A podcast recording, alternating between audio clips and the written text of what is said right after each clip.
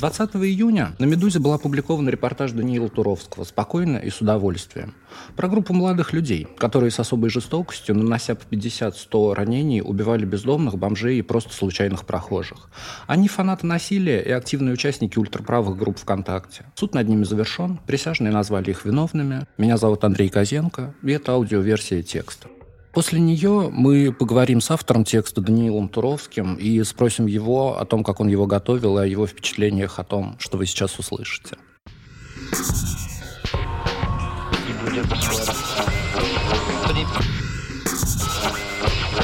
Утром 5 июля 2014 года москвич Максим Костюков направился к своему любимому месту в парке Кусково. Лавочки, с которой можно было спокойно посмотреть на пруд, и стоящий на другом берегу дворец графов Шереметьевых.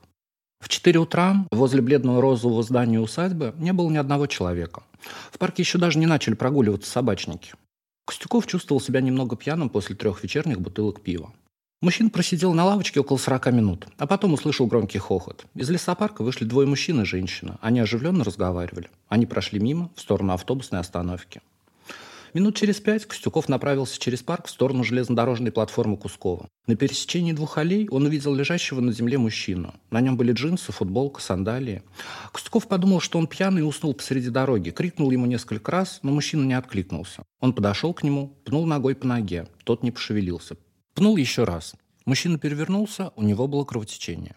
Костюков испугался, отбежал на несколько метров, набрал на телефоне 112. Он заметил, что тело мужчины изранено. Немного позже станет известно, что убитого звали Станиславом Евсеевым. Ему было 35 лет. Как и нашедший его Костюков, Евсеев часто из детства бывал в Кусково. Он жил неподалеку вместе со своим отцом Александром, который родился в деревне Выхино, когда еще не существовало одноименного микрорайона. Александр Евсеев говорит, «Я, вдовец, воспитывал сына с любовью к родным местам. Много рассказывал о том, как тут было раньше. Кусково – это наш домашний парк. После школы его сын Станислав выучился в колледже на автослесаря, но работать по профессии не стал, потому что ему не нравились автомобили. Отец научил его плотничать. В последние годы Станислав работал разнорабочим в Перовском парке. По словам отца, он не любил выпить, вряд ли больше бутылки пива. В пятницу, 4 августа, после работы Станислав отправился выпить пиво с другом. Друг заснул на одной из лавочек парка. Станислав отправился домой. На одной из аллей рядом с детской площадкой его встретили убийцы. Пока к месту убийства ехали скорая и полиция, двое мужчин и женщина, на которых обратил внимание Максим Костюков, подошли к искусственному речному каналу, соединенному с прудом. Вдоль него росли березы и липы. Один из мужчин, самый высокий, с орлиным носом, спустился по тропинке к воде. В ней он вымыл руки и два ножа. Этими ножами он и его приятель ударили Евсеева 171 раз. Помыв оружие, компания вышла из парка и отправилась гулять по утреннему Выхину. Следующие полгода, летом, осенью, зимой 2014-2015, похожие сверхжестокие убийства происходили в разных частях Москвы.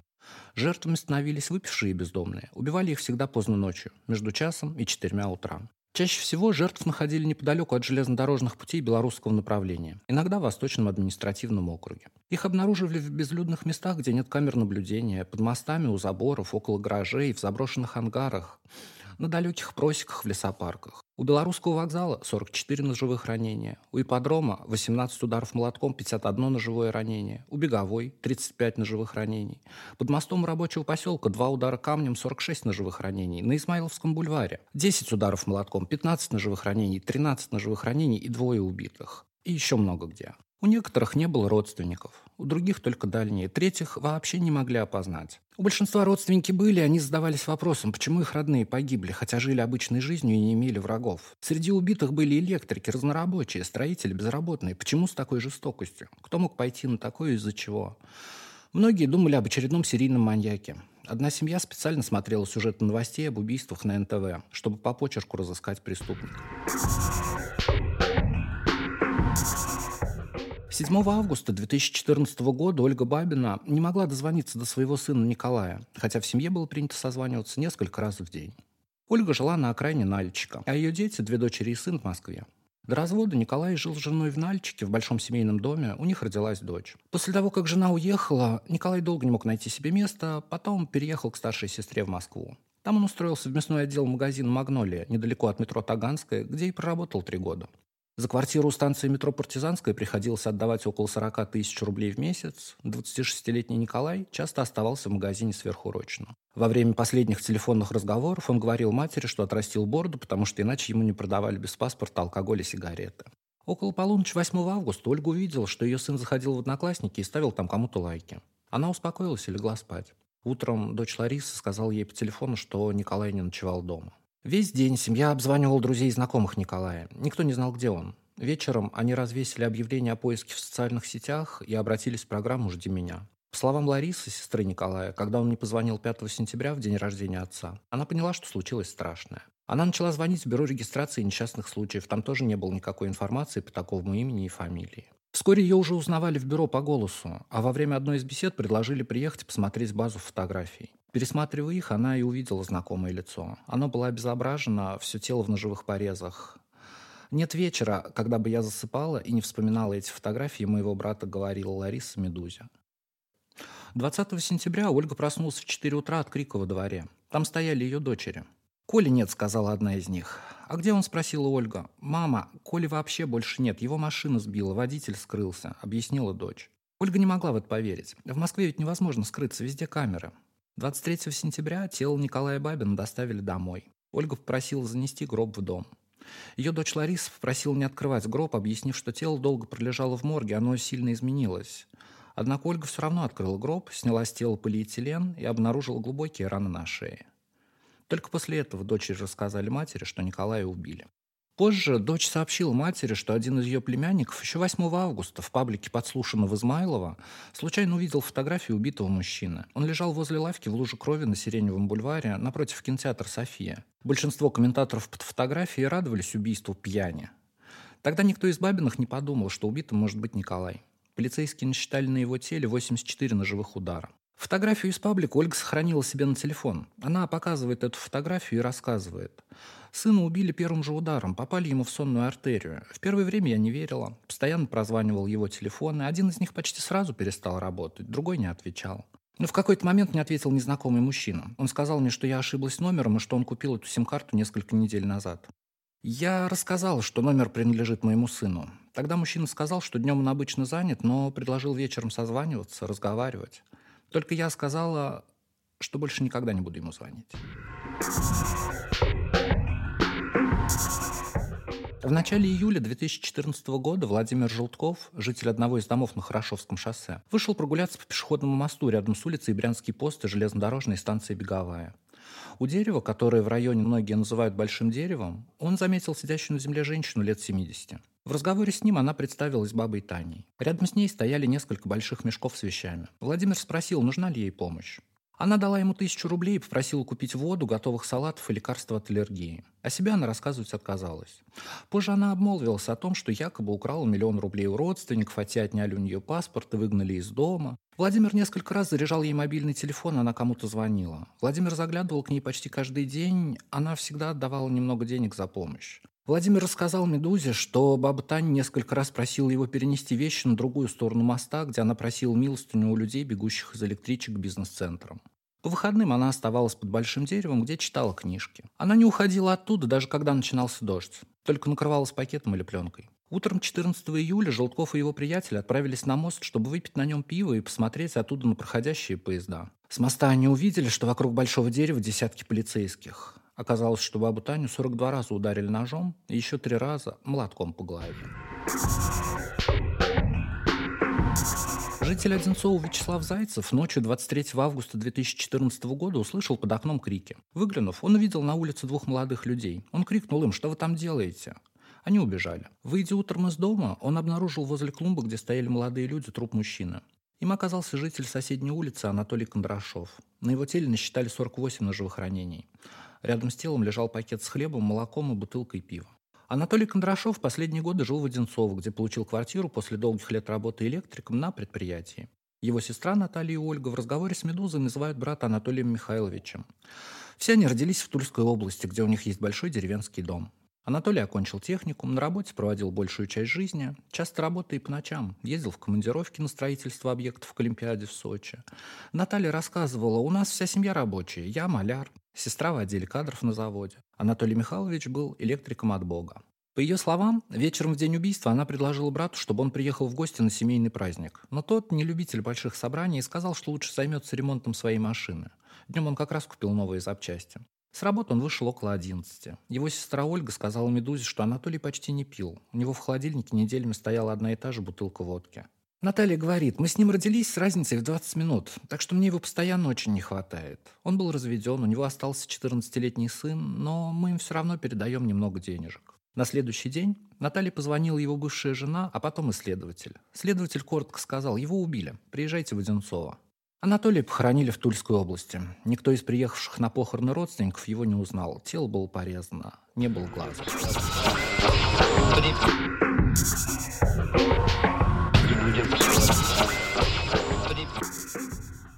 Осенью 2014 года некоторые убийства из-за схожего почерка объединили в одно дело, подозревая, что они совершены одними и теми же людьми.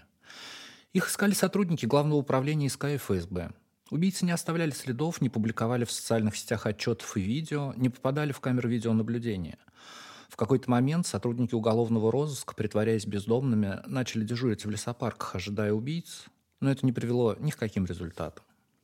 Прокурор Ярослав Мыц, представляющий обвинение в суде над убийцами, говорит, что в итоге их смогли поймать с помощью программного обеспечения ФСБ для биллинга телефонов. Когда следователи поняли, что убийство происходит по похожему сценарию, они отследили совпадение мобильных телефонов в районах, где убийства и совершались.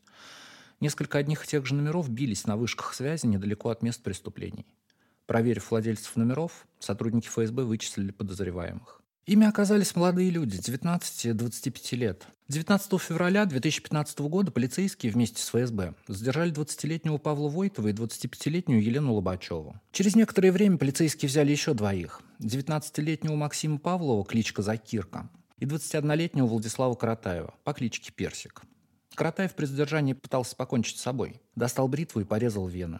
Кровь быстро остановили. Его адвокат сказал «Медузе», что он три раза пытался покончить с собой в СИЗО. Чуть позже задержали 23-летнего Артура Нарциссова по кличке Нарцисс. Задержанные на первых же допросах дали признательные показания. Кроме того, они признались в убийствах, о которых следователи и не знали.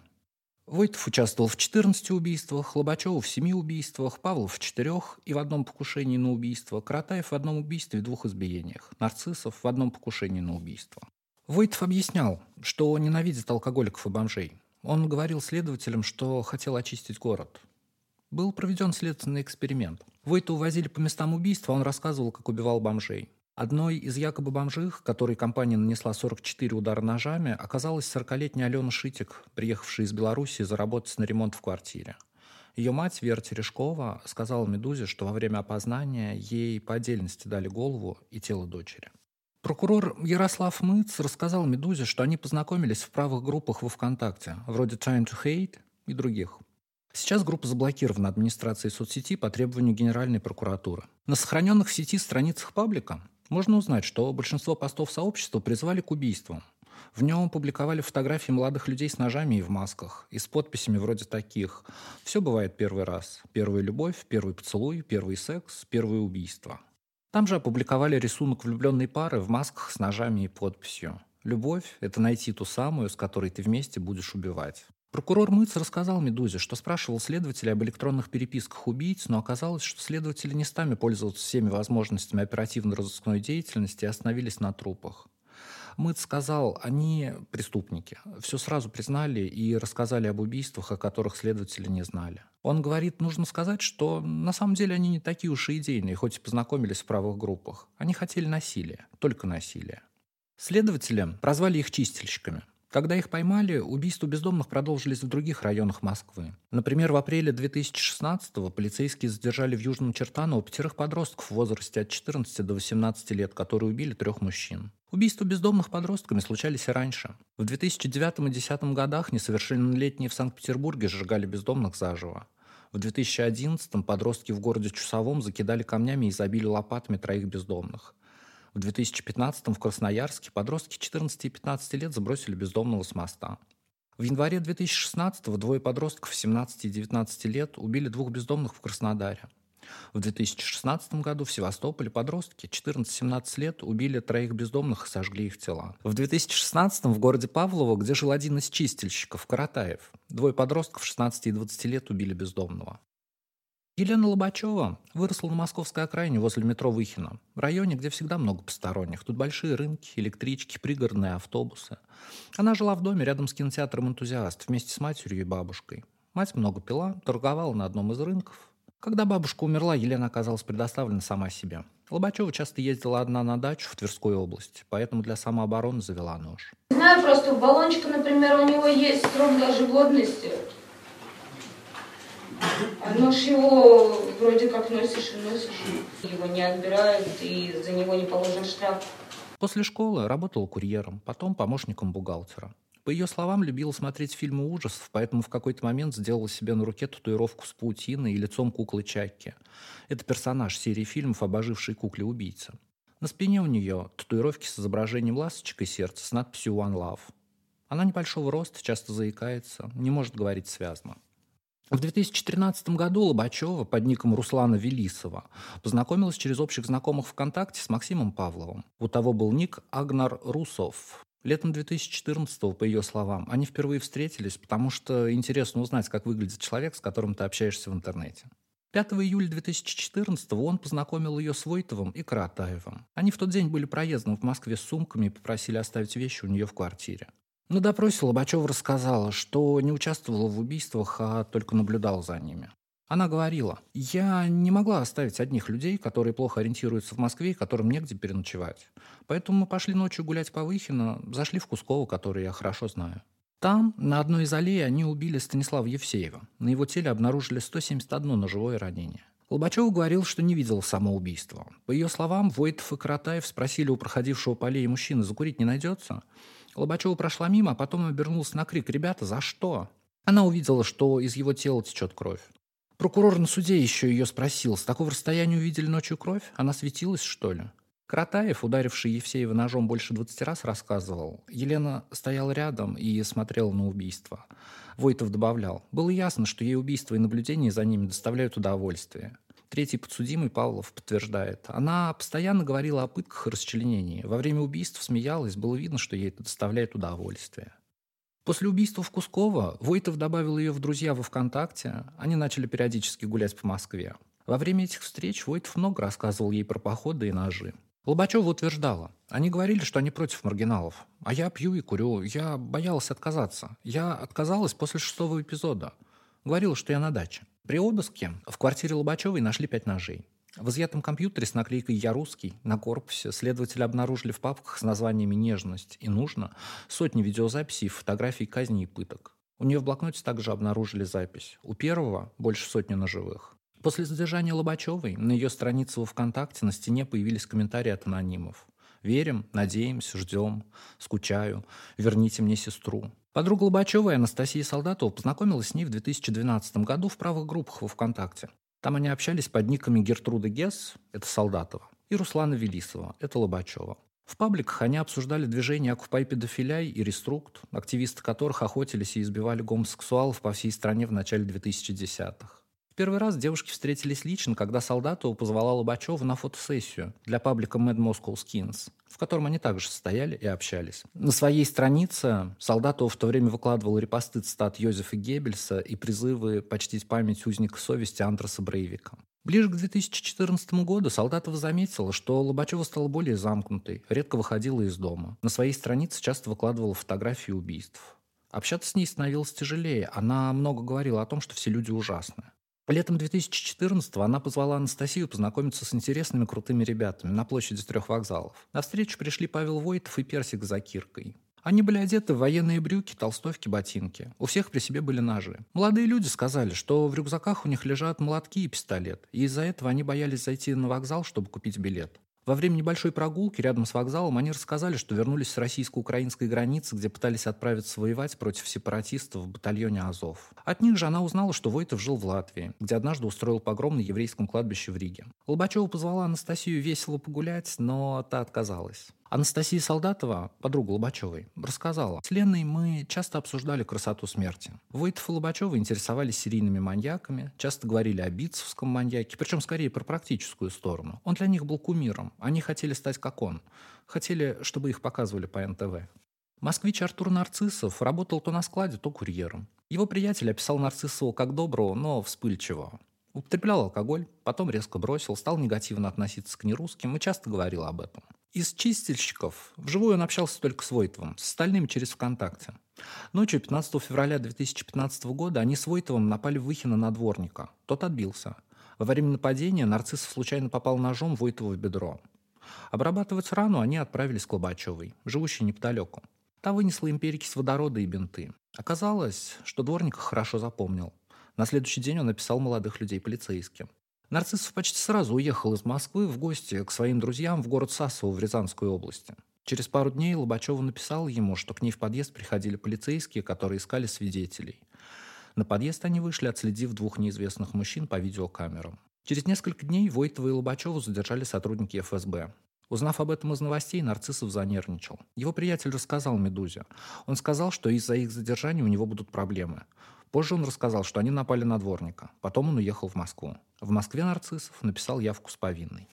Владислав Каратаев, персик, родился и жил в Павлово, в 70 километрах от Нижнего Новгорода. Его воспитывал отец. В своих показаниях он рассказывал, что в 2013 году все в той же группе Time to Hate э, под ником Kill All, убить всех, он написал несколько призывов к очищению белой расы. С Войтовым Каратаев познакомился в правых группах. Периодически встречались, а после того, как их развернули на российско-украинской границе, они на рейсовом автобусе вернулись в Москву. После этого Каратаев несколько дней жил у Войтова дома. У Каратаева есть татуировка со свастикой, у него бритая голова. В суд он ходил в одежде, которую предпочитают правые. Черный укороченный бомбер, военные брюки с карманами на коленях. Он наблюдался в психиатрической больнице, в СИЗО стоял на учете у психиатра, принимает психотропные таблетки. На допросе Кратаев заявил, что перед убийством, во время которого они с Войтовым нанесли 171 ножевое ранение, у него ночью был эпилептический припадок. «Весь следующий день я плохо помню», — объяснял он. Нож, по его словам, дал ему Войтов. Самому младшему чистильщику Максиму Павлову на момент первых преступлений было 16 лет. Он жил в Ростове Ярославской области. Другие чистильщики дали ему прозвище Закирка, видимо, из-за отчества Закирович. Он занимался ножевым боем в спортзале. Павлов объяснял, что ненависть к бездомным и выпивающим у него с детства. Он так говорил. «Меня воспитывал отчим, который пил и избивал меня. Также в детстве пьяный бомж бросил в меня железной палкой. Она проткнула мне ногу. Был гной. Он описал себя как впечатлительного человека, рядом с которым не оказалось взрослых людей, с которыми можно было доверительно поговорить. Павлов активно писал о своих взглядах ВКонтакте. Ярославские сотрудники ФСБ считают, что он зарегистрировался в социальной сети под ником Огнеслав Русов. В одном из постов 2014 года он призывал убивать полицейских. Там было написано, что можно ждать от них после Дмитрия Боровикова и приморских партизан. Они понимают, что с ними произойдет после прихода НС-диктатуры. Что с ними произойдет, когда белые бойцы придут? По всей видимости, Русов хорошо знаком с биографией Боровикова. Это русский неонацист, неоязычник, организатор нескольких радикальных группировок.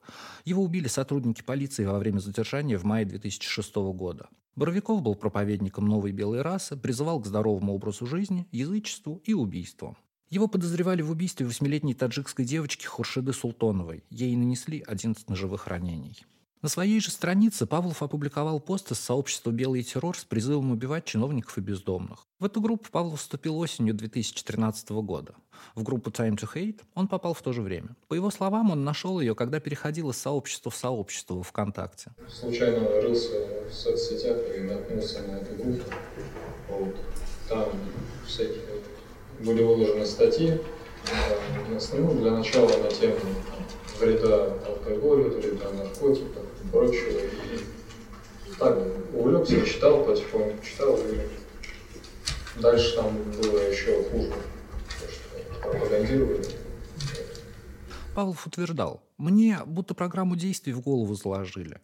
Можно сказать, что мои проблемы из детства суммировались с этой пропагандой и подтолкнули меня. Таких групп ненависти по всей России много. В 2014 и 2015 годах убийства бомжей и алкоголиков происходили везде. Тогда же Павлов напал в Ярославской области на подростка, который предложил ему выпить. Тот смог выжить после 18 ножевых ранений. Пострадавший так об этом рассказывал. Я предложил ему выпить, он отказался и тут же ударил меня ножом в спину. Я обернулся, он продолжал тыкать в меня ножом. Я упал, Павлов объяснял, я нанес ему удар в трахею, зная, что это не смертельно. Потом нанес 10 ударов в тело. Бил хаотично, если бы целенаправленно убил бы. Скажите, пожалуйста, а вы желали убить человека в этой ситуации? Смерть ему причинить, Игольникову причиняет ножевые ранения? Нет, не желал. Скажите, пожалуйста, а как тогда пояснить ваши слова, вот вы 18 ранений причиняете, при этом говорите, если бы хотел, я бы его убил? Ну, Ну, с какой целью тогда вы 18 ножевых ранений? так понятно, что я его не хотел убивать.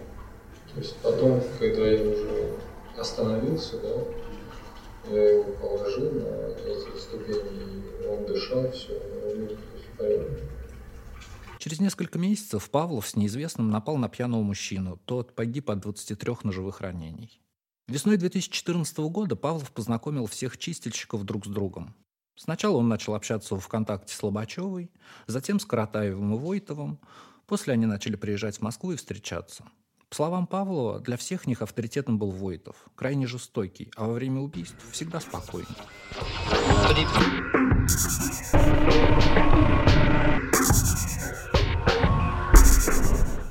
Деревня Поречье находится недалеко от станции Тучково белорусского направления железной дороги. Это 60 километров от Москвы. Многие убийства чистильщиков проходили неподалеку от станции этого направления. На заборе под мостом, рядом с рабочим поселком, где были совершены несколько нападений, черным баллончиком выведено «Из-за леса, из-за гор, трезвость, ненависть, хардкор». От Тучкова до деревни можно доехать за 10 минут на маршрутке или дойти примерно за час пешком. Деревня расположена на берегу Москвы-реки. С другого берега она выглядит идеальным российским поселком.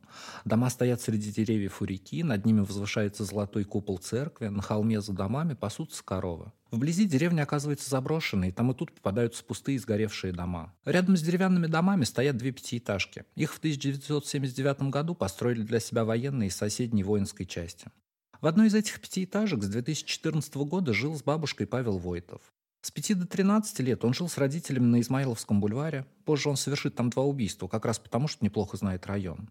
Потом, после развода родителей, некоторое время провел в Риге, куда переехал его отец. Сейчас они не общаются. Во время убийств Войтову было 19-20 лет. У него небольшие впалые глаза, выбритые виски и затылок, черные волосы уложены налево. Он худой, но сложен спортивно. С 16 лет занимался боксом, потом смешанными единоборствами, ходил на живой бой в спортзал в районе Конькова. С своими друзьями во ВКонтакте он общался под ником «Пафосный мизантроп».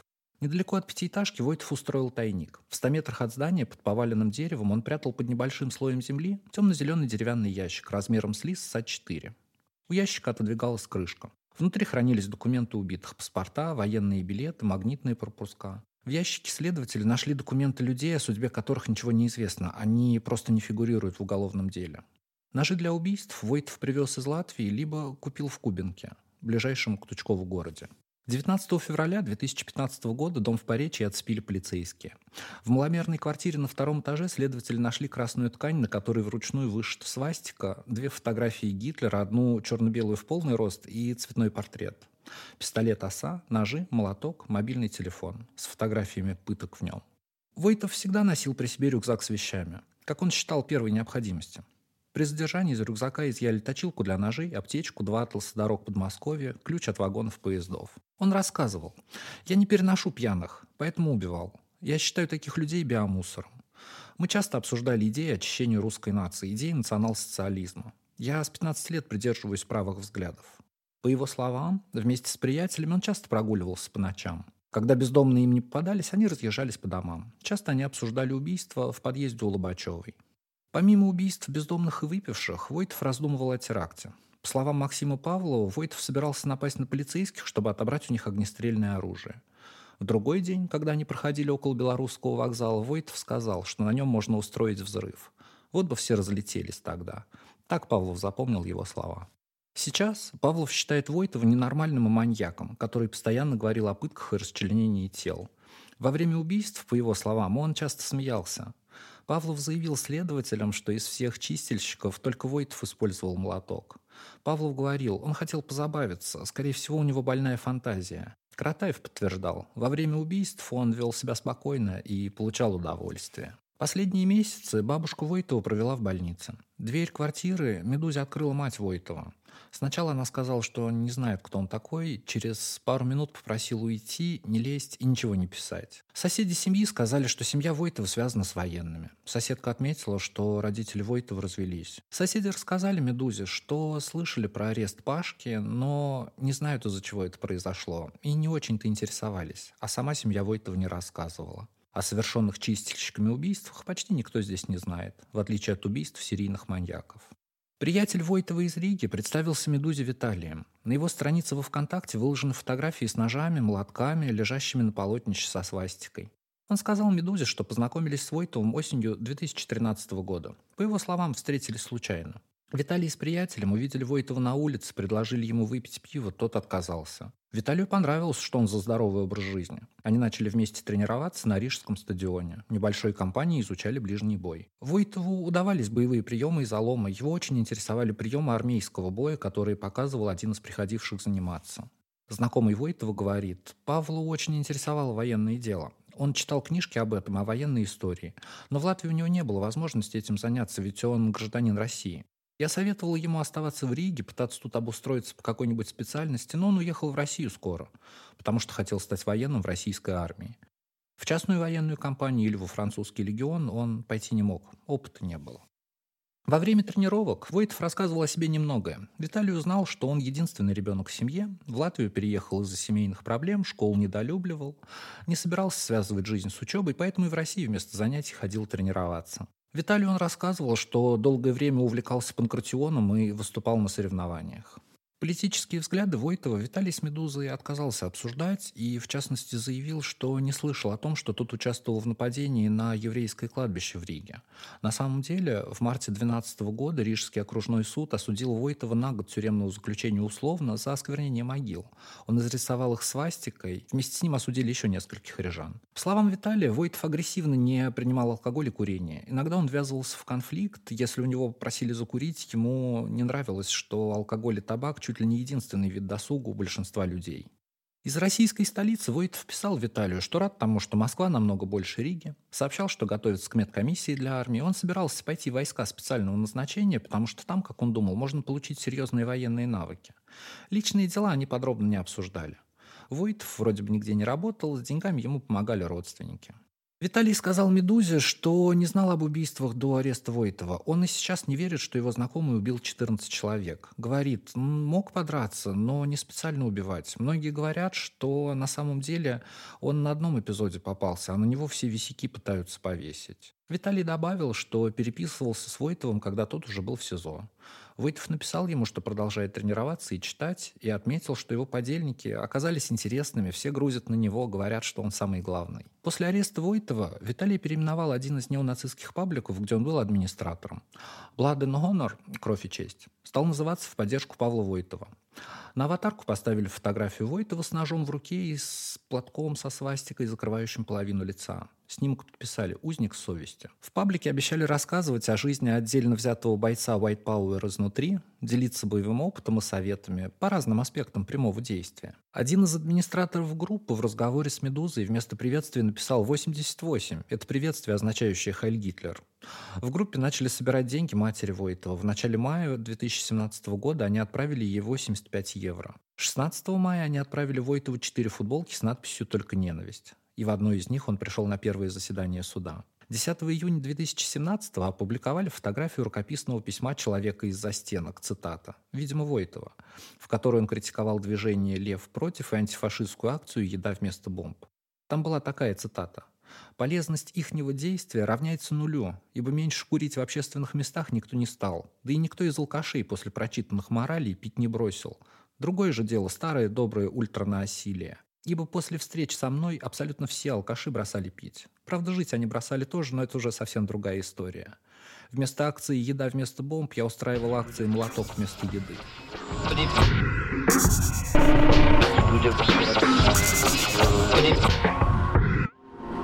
На допросах чистильщики подробно рассказали о том, как происходили убийства. Поздно ночью, 23 сентября 2014 года, Войтов по дороге из Тучкова вышел на станции «Рабочий поселок». Спрыгнул с платформы и отправился по тропинке вдоль железной дороги к ближайшему мосту, где ожидал найти бездомного. Он хорошо знал это место. Между забором и столбом Войтов увидел сидящего на своих мешках бездомного. Как и перед каждым убийством, 19-летний Павел Войтов надел на руки одноразовые медицинские перчатки. Он подобрал камень, подошел к бездомному и два раза ударил его по голове. Он заметил, что голова была проломлена, а бездомный упал. Войтов достал из кармана нож и 46 раз ударил им мужчину. После убийства прикрыл тело одеялом бездомного. Утром, через несколько часов после убийства, Войт встретился у белорусского вокзала с Лобачевой их общей подругой Анастасией. Было уже светло, поэтому, чтобы никто не заметил кровь на его брюках, он скатал их до колен. Подругам при встрече Войтов рассказал об убийстве, сказав, что, цитата, «снова очистил мир». Лобачевой он подарил нож, которым убил бездомного. Она его забрала и хранила потом дома. После встречи у белорусского вокзала они направились гулять в районе Тверской улицы. В том же месяце к убийству рядом с рабочим поселком присоединились Лобачева и Павлов. Павлов потом давал такие показания. Мы убили его во враге. Во время убийства Войтов и Лобачева били его ножами. Я увидел, что бездомный страдает, поэтому с целью лишения его страданий перерезал ему горло. Лобачева и Войтов продолжали наносить ему удары. Войтов запоминал места, где можно найти бездомных. Иногда он проверял их днем, чтобы вернуться вечером. 31 августа 2014 года они приехали с Максимом Павловым на Белорусский вокзал. Спустились с платформы и прошли вдоль улицы Нижней, мимо технических строений московского ипподрома. У одного из заброшенных ангаров для лошадей обнаружили кучу мусора и настила, похожие на те, которыми пользуются бездомные. Ночью вернулись на место. Там спал бездомный. Павлов достал фонарик, посветил на мужчину. Войтов вынул из рюкзака молоток и ударил мужчину по голове. Через пару минут передал молоток Павлову, сам воспользовался ножом. «Бей!» — сказал Войтов и обернулся к Павлову. Павлов достал нож и тоже принялся бить им бездомного.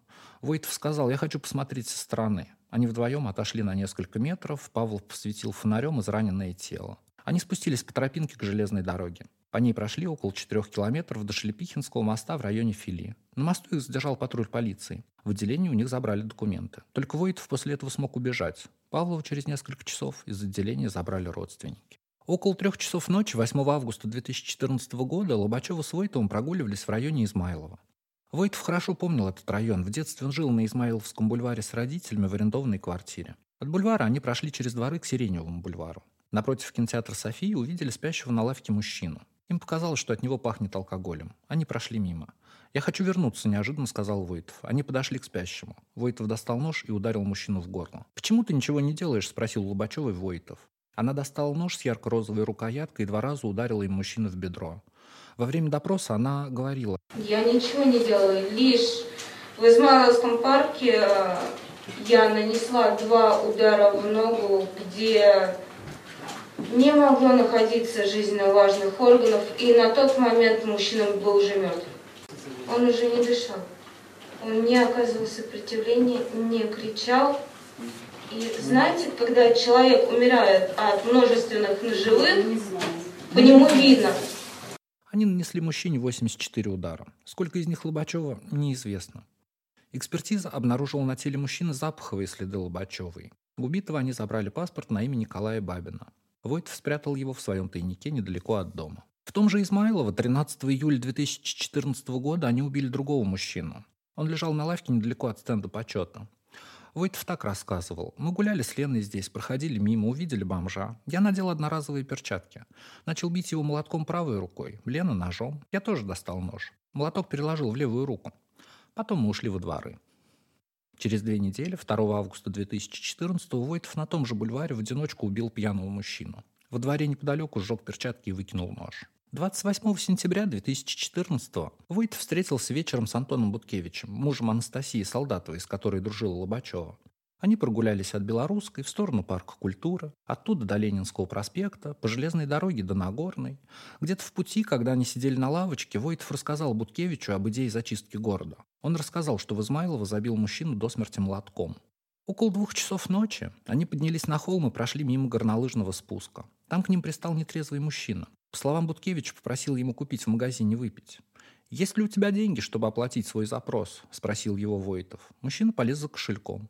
Войтов ударил его кулаком в лицо и тут же выхватил нож около 15 сантиметров в длину и ткнул в шею. Буткевич не знал, что предпринять. Мужчина начал хрипеть. Войтов поднял его кошелек, вытащил купюру в тысячу рублей. Они убежали. По дороге Войтов пригрозил Буткевичу никому не рассказывать о произошедшем. В противном случае он обещал расправиться с Анастасией. Дома Буткевич сказал жене прекратить всякие отношения с Войтовым и Лобачевой. Войтов несколько раз предлагал Буткевичу встретиться. Тогда Анастасия удалила все их контакты, а вскоре они вообще переехали. Когда Буткевич увидел в феврале 2015 года первые новости о задержании Войтова и Лобачевой, он обратился в полицию. В суде Буткевич и Солдатов заявили, что им угрожают в националистических пабликах из-за их показаний. 3 августа 2014 года Войтов с Лобачевой гуляли по Кусково. На одной из лавок неподалеку от административных зданий парка они увидели спящего мужчину. Войтов попросил Лобачева посветить фонариком ему на голову, чтобы было видно, куда бить. Лобачева посветила. Войтов достал молоток. Он бил так сильно, что молоток сломался. Боек отлетел в кусты. Войтов обернулся к Елене, та протянул ему свой нож. Он начал быстро бить мужчину ножом, ударил в глаз. Оттащил за ногу в кусты, ударил камнем. Обыскал, нашел пакет с вещами и ключами. Вытащил из него паспорт. Снова достал нож и разрезал мужчине живот от груди до паха. В рану засунул полиэтиленовый пакет с ключами. Лобачева рассказала, когда Паша вспарывал мужчине живот, я подсвечивал ему фонариком. После этого я под предлогом сходить в туалет отошла. Меня стошнило. Войтов подобрал отлетевшую часть молотка. Его он выбросил в урну по дороге. После убийства Войтов сказал Елене, что берет ее с собой в первую очередь из-за того, что вряд ли полицейский патруль даже ночью начнет останавливать и досматривать влюбленную пару. Когда тело со вспоротым животом нашли, районная газета Восточного округа Москвы написала о ритуальном убийстве из-за нарисованной неподалеку буквы «Л» в круге. 14 сентября 2014 года Войтов с Лобачевой блуждали по переулкам в районе Курской почти до самого рассвета. Они знали, что рядом с Курской всегда много бездомных. В сквере неподалеку волонтеры несколько раз в неделю раздавали горячую еду. Около пяти утра они зашли во двор рядом с домом по адресу Земляной вал, 41. У забора, за припаркованными автомобилями, увидели спящего бездомного. Лобачева отошла на детскую площадку. Войтов подождал, когда несколько жильцов дома рассядутся по своим автомобилям и уедут. После этого надел одноразовые перчатки, достал из рюкзака молоток и ударил спящего шесть раз по голове. Убийцы быстро бежали. Тело обнаружили через несколько часов. Нашедший его прохожий потом рассказывал. Его голова будто была разломана на две части. Фельдшер скорой помощи добавлял. У него были кости вскрыты, но он был в сознании, когда мы его нашли. У нас по документам он проходил как неизвестный, мы отвезли его в больницу. В больницу он умер. Все чистильщики отказались разговаривать с «Медузой». «Наверное, хотелось бы этого избежать», — сказал Войтов в ответ на предложение об интервью. Почему тогда боялись, а сейчас не боитесь и боитесь показаний? А почему вы считаете то, что сейчас я не боюсь? А вы боитесь? Ну а почему тогда даете показания? Аккуратную и тихую женщину лет 60 обыскали полицейские. Она прошла мимо скамьи примирения на первом этаже Мосгорсуда, поднялась на третий этаж. Заседание, на которое она пришла, не началось вовремя, но лишние полчаса после двух с половиной лет ожидания даются легко.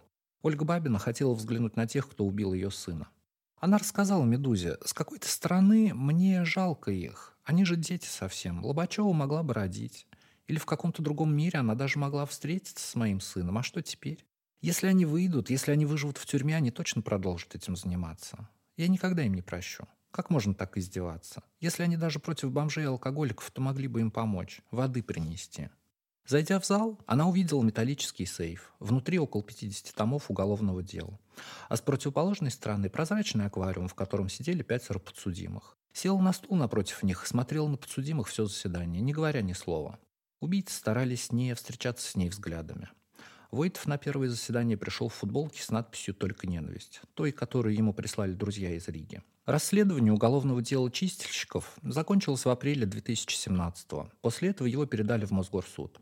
Елена Лобачева потребовала, чтобы их судили присяжные. Эту просьбу выполнили. Руководил заседаниями в Мосгорсуде Павел Мелехин, известный по работе в процессах по делу Владимира Квачкова и лидер боевой организации русских националистов Илья Горячева.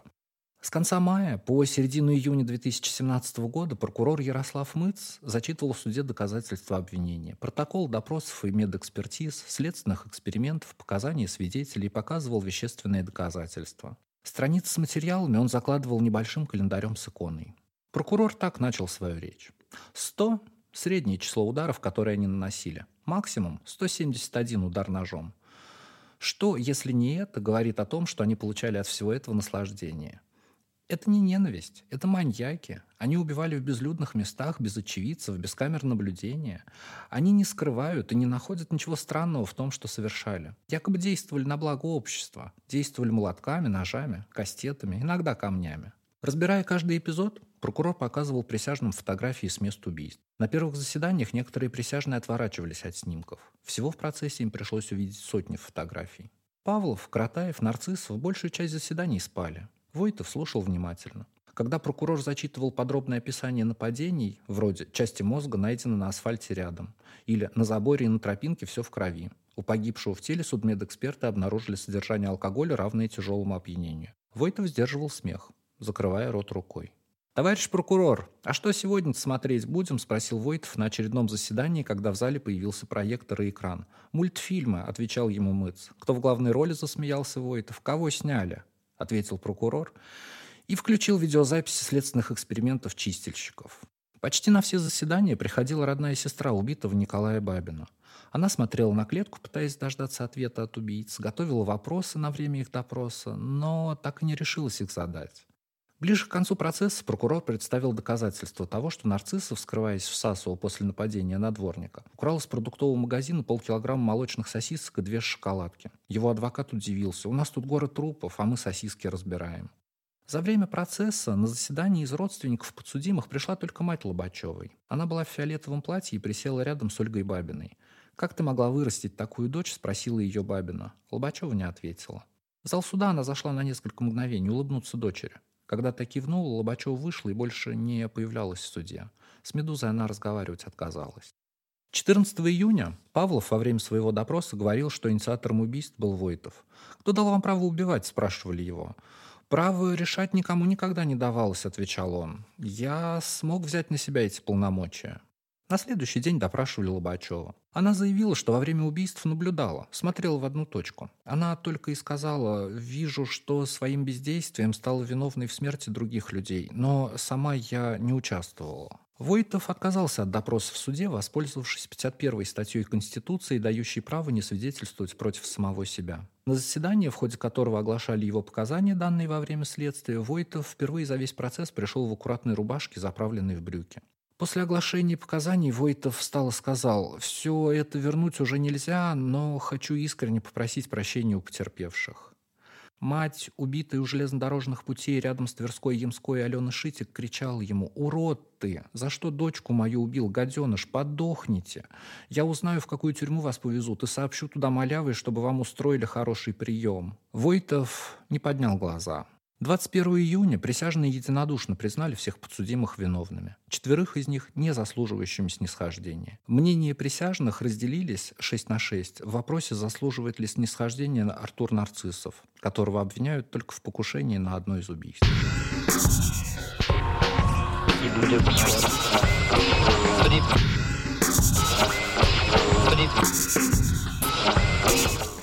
Вот, э, Дань, тогда расскажи, как ты вообще узнал про эту историю, откуда?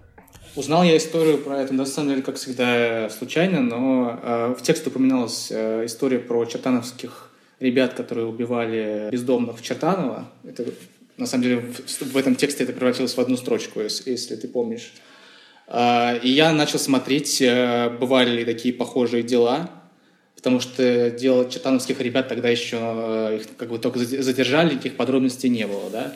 И оказалось, что было вот это дело, которое на самом деле оказалось намного более жестоким и таким с точки зрения работы э, журналиста более э, фактурным, да, и намного больше оказалось преступлений, потому что в Чертаново там эти убийцы убили только троих бездомных, и все в одном месте. Я, собственно, себе поставил в тот момент, это было примерно полгода назад, в свою табличку внес, что я хочу сделать материал про чистильщиков, убийц бездомных, и примерно раз в несколько недель заходил на сайт э, Мосгорсуда или Следственного комитета и искал, когда, собственно, начнется заседание, потому что было понятно, что невозможно это сделать э, никак по-другому, потому что следователи бы не стали ничего рассказывать, потому что мы живем в России, да, а не в Америке где представляются такие документы. В какой-то момент, собственно, появился это на сайте Мосгорсуда.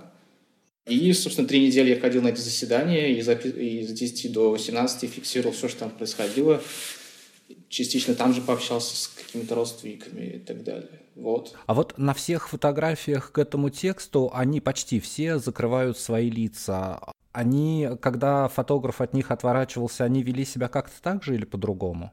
Вообще, да, на самом деле, довольно сильно менялось их поведение э, в начале процесса и э, ближе к концу, поэтому для меня немного было удивительно, что они отвернулись, да, потому что в первые дни процесса они сидели крайне спокойно, не разговаривали друг с другом, и тут нужно, естественно, уточнить, что это суд присяжных, да, поэтому они э, старались, собственно, играть э, на публику, их, собственно, даже адвокаты их предупреждали о том, что нужно, что это, спекта... что это спектакль, что вы должны говорить крайне четко, а вас должно сложиться правильное да, впечатление. Uh-huh. И, э, например, там вот девушка Елена Лобачева сидела вообще в углу, сжавшись там в, в комок такой.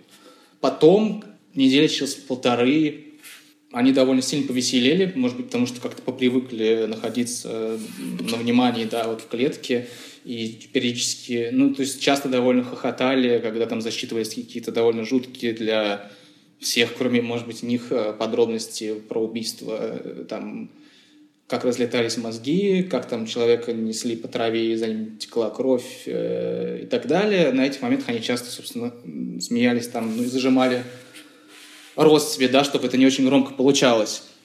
И поэтому странно, что они, конечно, ну, кроме, собственно, главного, да, злодея нашего Павла Войтова, который снялся, да, открытый, он, он довольно жутко улыбается там на этой фотографии. И, но, да, еще э, момент удивительный, почему они скрываются, да, э, то есть несколько свидетелей и их знакомых э, говорило о том, что они на самом деле хотели же э, такой славы, угу. чтобы о них много писали и снимали про них передачи на НТВ, потому что а, там, например, у Павла Войтова и Елены Лобачевой кумир — это битцевский маньяк. Дань, а все-таки кто они? Ультраправые или кто? Потому что когда судили Борн, там рассматривались э, тоже больше десяти убийств, но при этом все те, кто тогда сидел э, в суде э, за стеклом, они подводили под эти убийства хоть какое-то идеологическое обоснование. Слушай, мне совсем не показалось, что они какие-то... Э, как, как, под этим какая-то идеология лежит как у меня сложилось впечатление, что это такое э, желание бунта и нонконформизма или такого радикального противоставления тому, где они находились и жили да, всю свою жизнь. Потому что каждый из них вырос в, себе в так себе условиях. Э, там, Войтов мотался из места в место с родителями, которые были разведены, то с одним, то с другим. Потом жил в деревне далеко от Москвы, в которой э, много прекрасных одноэтажных домов – но именно он жил в э, одной из двух очень страшных пятиэтажек в маломерной квартире, э, грязный и так далее. И вся, каждый раз, э, когда ездил в Москву, он приходилось ехать, приезжать вот, собственно, вот эти же станции, на которых он убивал, рабочий поселок, Одинцово и так далее. И все, естественно, места его, его такой дороги, да, чуть ли не ежедневные, это не самые приятные места около железной дороги в России – про других э, убийц сложилось такое же ощущение, что это такое противопоставление жути, в которой они росли. Угу. Попытка это, это исправить, да. И об этом же говорил, например, Максим Павлов, э, другой убийца, которого, которого прозвали Закирка. Он же рассказывал о том, что на него в... Э, мы не знаем, правда это или нет, да, что на него напал в детстве бездомный, или о том, что его там бил отец, который сильно пил. Да, они в социальных сетях состояли в группах э, правого толка. Павлов там много писал о превосходстве белой расы и как нужно заниматься этой проблемой, но, по-моему, это просто такое желание ультранасилия. Дань, и тогда последний вопрос. Э, нет у тебя ощущения, что ты рассказал э, про довольно странный мир, который не похож на Москву, где люди выпивают бутылку пива и ложатся спать в парке, гуляют по железной дороге, ходят в 4 утра встречать рассвет э, в парке рядом с Выхино? Слушай, для, для меня как раз это не было немножко таким э, очень непохожим, потому что я, например, вырос в Чертаново, да, тоже э, место довольно странное, и как бы я, почему я заметил, почему меня так, как мы вначале говорили, почему меня так сильно зацепила история про чертановских э, бездомных, потому что мои одноклассники, например, тоже ходили стрелять из э, пистолетов, таких игрушечных по бездомным в Чертаново. но, к счастью, они не убили никого. Поэтому для меня э, эта история не... То есть эта атмосфера, не сказать, что она такая прям про пиво в 4 утра, что ты имел в виду под этим? Что, что это что-то, что-то, что-то, то, что нас, в принципе, не касается, то, что мы не знаем? Скорее, да, потому что, ну, для меня, правда, я читал этот текст, и я открывал для себя, скажем так, Москву, которую я, вот, например, вообще не знаю. Да, но у меня, для меня это немножко тоже сильно довольно изменилось, потому что я по этим местам очень часто хожу. Э, э, собственно, около белорусской какой-нибудь или э, Пресни, и, собственно, и Фили, и парк Кускова я очень люблю. И я, когда писал этот текст, я прошелся почти все, по всем местам, и у меня были про многие из них какие-то довольно там хорошие воспоминания, там происходили какие-то хорошие вещи. Сейчас, когда я шел, это все стало более таким объемным, потому что город стал совсем другим.